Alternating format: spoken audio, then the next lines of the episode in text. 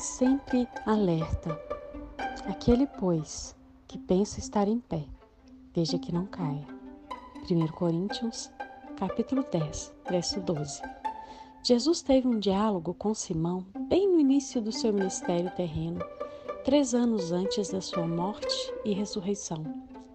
Naquela ocasião, Pedro deixou suas redes de pescador profissional no Mar da Galileia para seguir Jesus.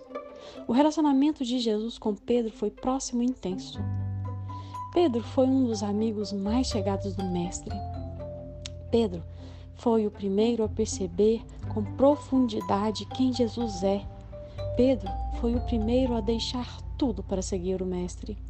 Pedro foi o primeiro a declarar com toda força quem é Jesus.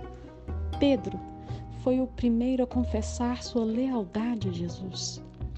Ele se achava forte e capaz de enfrentar quaisquer inimigos por amor ao Mestre.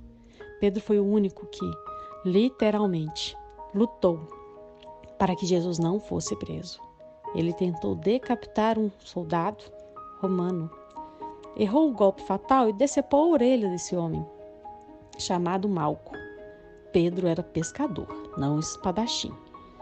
Apesar de tudo isso, Jesus alertou Pedro dos perigos de sua ousadia irrefletida. Em verdade, em verdade te digo que jamais cantará o galo antes que me negue três vezes. João, capítulo 13, verso 38. Pedro, o impetuoso, o ousado, o corajoso, o intempestivo, caiu exatamente em seu ponto mais forte. O medo de morrer por Jesus o acovardou. Esse é um bom exemplo do que o apóstolo Paulo escreveu.